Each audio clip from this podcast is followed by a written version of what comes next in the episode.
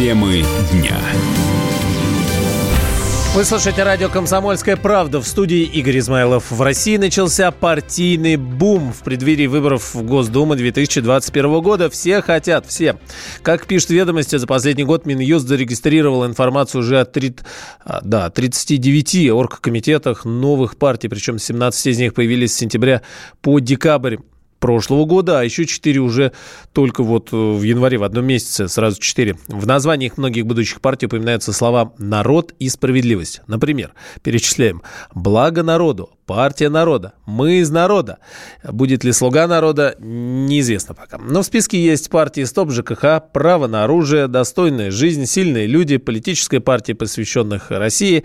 Дальше вы сами продолжите. Есть и экологическая партия «Зеленая альтернатива». Политолог, президент коммуникационного центра Минченко консалтинг Евгений Минченко считает, что большинство партий регистрируют просто для того, чтобы привлечь внимание ресурсный игрок, который в состоянии получить значимый процент голосов на выборах в перспективе, ну, значит, у него есть ресурсы для того, чтобы обойти все вот эти вот рогатки. Но пока я, честно говоря, у подавляющего количества вот этих вот новых партийных проектов не вижу реальной мотивации для того, чтобы процесс завершать. В подавляющем большинстве случаев это просто чисто хайповая история. Заявить, сыграть на капитализацию или свою личное, или своего бизнеса. Поэтому я думаю, что большой проблемы вот в этой вот бюрократизации на самом деле нет. Люди, которые занимаются проектированием, конечно, не имеют никакого отношения к политическим технологиям и, в общем-то, видимо, не изучали международный опыт, потому что на самом деле есть же прецедент раскрутки тех или иных новых популистских проектов. Есть мировая практика, и как раскрутить новый проект, использующий недовольство людей действующими элитами, какими технологиями его раскручивать, в общем-то, можно посмотреть, как это делалось за рубежом. По закону о партиях оргкомитет, э, срок полномочий которого составляет не более года, должен подготовить и провести учредительный съезд. Но только после этого у партии будет полгода на регистрацию отделений, не менее чем в 43 регионах. Банк России выявил новую схему работы черных кредиторов. Мошенники выдают деньги физическому лицу или индивидуальному предпринимателю, а затем как это часто и бывает, исчезают. Должник пытается выплатить деньги, но некому. При этом по условиям договора процентная ставка может расти, а задолженность, соответственно, быстро увеличивается. Позже кредитор все же появляется, но сразу идет в суд и требует погасить всю сумму, разумеется, с процентами. Судебное взыскание задолженности в пользу черных э, кредиторов запрещено по закону, но когда заключается гражданско-правовой договор, то есть если его назовут именно так, а не кредитным, например, но вот тогда могут возникнуть сложности с доказательствами того, что истец черный кредитор, а не просто дал вам денег. Юрист Александр Трещев считает, что решить эту проблему может Центральный банк. Он должен обратиться к президенту, чтобы на такие мошеннические схемы также обратили внимание силовики. Это все связано с законом, который позволил, как на Западе, ввести в оборот микрокредитование. Я пытался несколько раз, понимая о том, что эти организации работают по другим принципам, не как банки, и могут повышать проценты, попытался ограничить, потому что иногда проценты доходили до абсурдных там сотен тысяч процентов э, в месяц. Как этого избежать? Очень просто чтобы президент обратил на это внимание, дернул и окрикнул Центральный банк. Второе, я думаю, что спецслужбы должны организовать межведомственную группу и отслеживать эти случаи, когда организации или предприниматели, которые выдают эти микрозаймы, всячески воспрепятствуют людям вовремя вернуть деньги. Есть ли в этом нарушение закона? Конечно же есть. Потому что у них есть умысел. Здесь как минимум есть признаки статьи 150 59. Да, к сожалению, многие юристы или адвокаты перешли на другую сторону, как и врачи, забыв о клятве Гиппократа, так и юристы не служат людям и закону, а придумывают полукриминальные схемы для людей, создавая видимость законности, при этом, говорят, в России сокращается число черных кредиторов. Так, например, в прошлом году Центробанк выявил 1845 таких мошенников, ну а годом ранее 2293. Банки и операторы нашли способ борьбы с телефонными мошенниками. Речь о тех аферистах, которые звонят клиентам и представляются сотрудниками финансовых учреждений. Как пишет РБК, большая четверка операторов мобильной связи разработала технологию, с помощью которой банк может в режиме реального времени получать информацию о подозрительных звонках.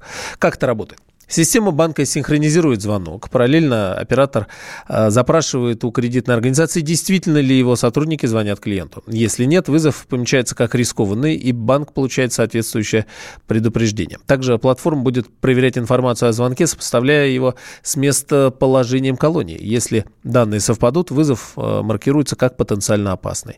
Ну, известно также, что система вызов не блокирует. Решение в любом случае остается за банком. Кредитная организация уже тестирует вот эту инновационную информационную технологию.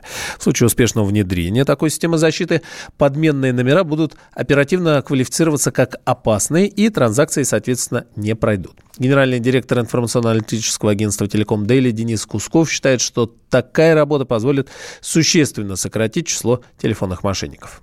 Участились случаи, когда на телефоны пользователей и операторов звонят различные категории граждан, предлагают услуги, представляются сотрудниками банков, разводят людей и получают секретную информацию. Взаимодействие операторов и банковских структур позволит улучшить эту ситуацию и исключить подобное развитие событий, что убережет наших граждан от потери денежных средств. Всех преступников угомонить не удастся, потому что все-таки это работа не операторов и банков, это работа правоохранительных органов, но свою лепту в борьбе с подобными людьми, конечно же, этот проект может нести. По большому счету, банки сами для себя определяют, кто будет работать, кто не будет работать. Но если мы берем там совокупную абонентскую базу операторов, крупнейших банков, то подавляющее большинство людей будут иметь возможность использовать эту ситуацию. Сейчас же мошенники, используя простейшие фактически технологии, просто подменяют номера на официальные банковские, то есть как человек видит, что как будто бы ему звонит банк. Мошенники представляются сотрудниками, крадут деньги со счетов клиентов после получения доступа к личному кабинету. Этот вид мошенничества по итогам 2018 года стал, внимание, самым распространенным способом обмана. Вот просто позвонить по телефону, подменив номер. Таким образом, было совершено почти 97% всех хищений с карт клиентов, клиентов банков, то есть практически все. В России коллекторам ограничат э, общение с родственниками должников. Ну, хотят, по крайней мере. Новые требования прописали в рабочей версии законопроекта от Минюста. Сейчас взыскатели могут обращаться к третьим лицам, если те не выразили несогласия. По новым же правилам со следующего года кредиторы или коллекторы смогут связываться с кем-то из знакомых или родственников должника только при одновременном соблюдении двух условий. И заемщик, и третье лицо должны будут дать письменное согласие на такие контакты, чего, наверное, конечно, никто не сделает. Общение будет, э, общением будет считаться, будут считаться личные встречи, электронные письма, электронные тоже, телефонные звонки и сообщения. Ну, то есть, что будет подпадать вот под этот термин? Личные встречи встречи, электронные письма, телефонные звонки и сообщения. Формулировка об отсутствии несогласия порождает большое количество злоупотреблений и раздражений граждан, говорит руководитель проекта Общероссийского народного фронта за права заемщиков Евгения Лазарева. По ее словам, многие просто не представляют, как можно отказаться от взаимодействия с навязчивыми взыскателями когда ты кого-то вписываешь в договор, банк, которому указывает контактное лицо, он должен получить человека, которого вписали, согласие о том, что он этим согласен, что к нему будут обращаться, значит, он доверяет этому заемщику. А сейчас как? Сейчас формулировка про несогласие. А что такое несогласие? Несогласие это называется как бы то, что не запрещено, разрешено. И получается, что отсутствие несогласия порождает злоупотребление. В этом как бы основная коллизия этой истории. Люди, которые не причастны, получается, они могут даже не знать, что кто-то ставил контактное лицо. Или... Они могут даже быть, иногда бывает но в случае что же, если они даже не знакомы с должником. Мы считаем на разусловии, что введение на законодательном уровне обязанности кредиторов и взыскателей получает согласие не только со стороны должников, но и со стороны третьих что тогда, мне кажется, будет все прозрачно, просто и понятно. Но будут ли выда- вообще выдавать кредиты, не получив предварительно соответствующие подписи о согласии, в том числе и третьих лиц на взаимодействие с кредиторами, пока не очень понятно. 27 сентября 2019 года. Главный редактор издательского дома «Комсомольская правда» Владимир Сунгоркин в своей программе «Что будет?». У нас очень сильная налоговая служба. Руководитель ее, господин Мишустин, это один из выдающихся управленцев. Ему бы возглавить правительство. 15 января 2020 президент России Владимир Путин предлагает кандидатуру нового главы правительства Михаила Мишустина. Каждый четверг в своей авторской передаче Сунгоркин дает прогнозы о том, что будет с Родиной и с нами в 8 вечера по Москве.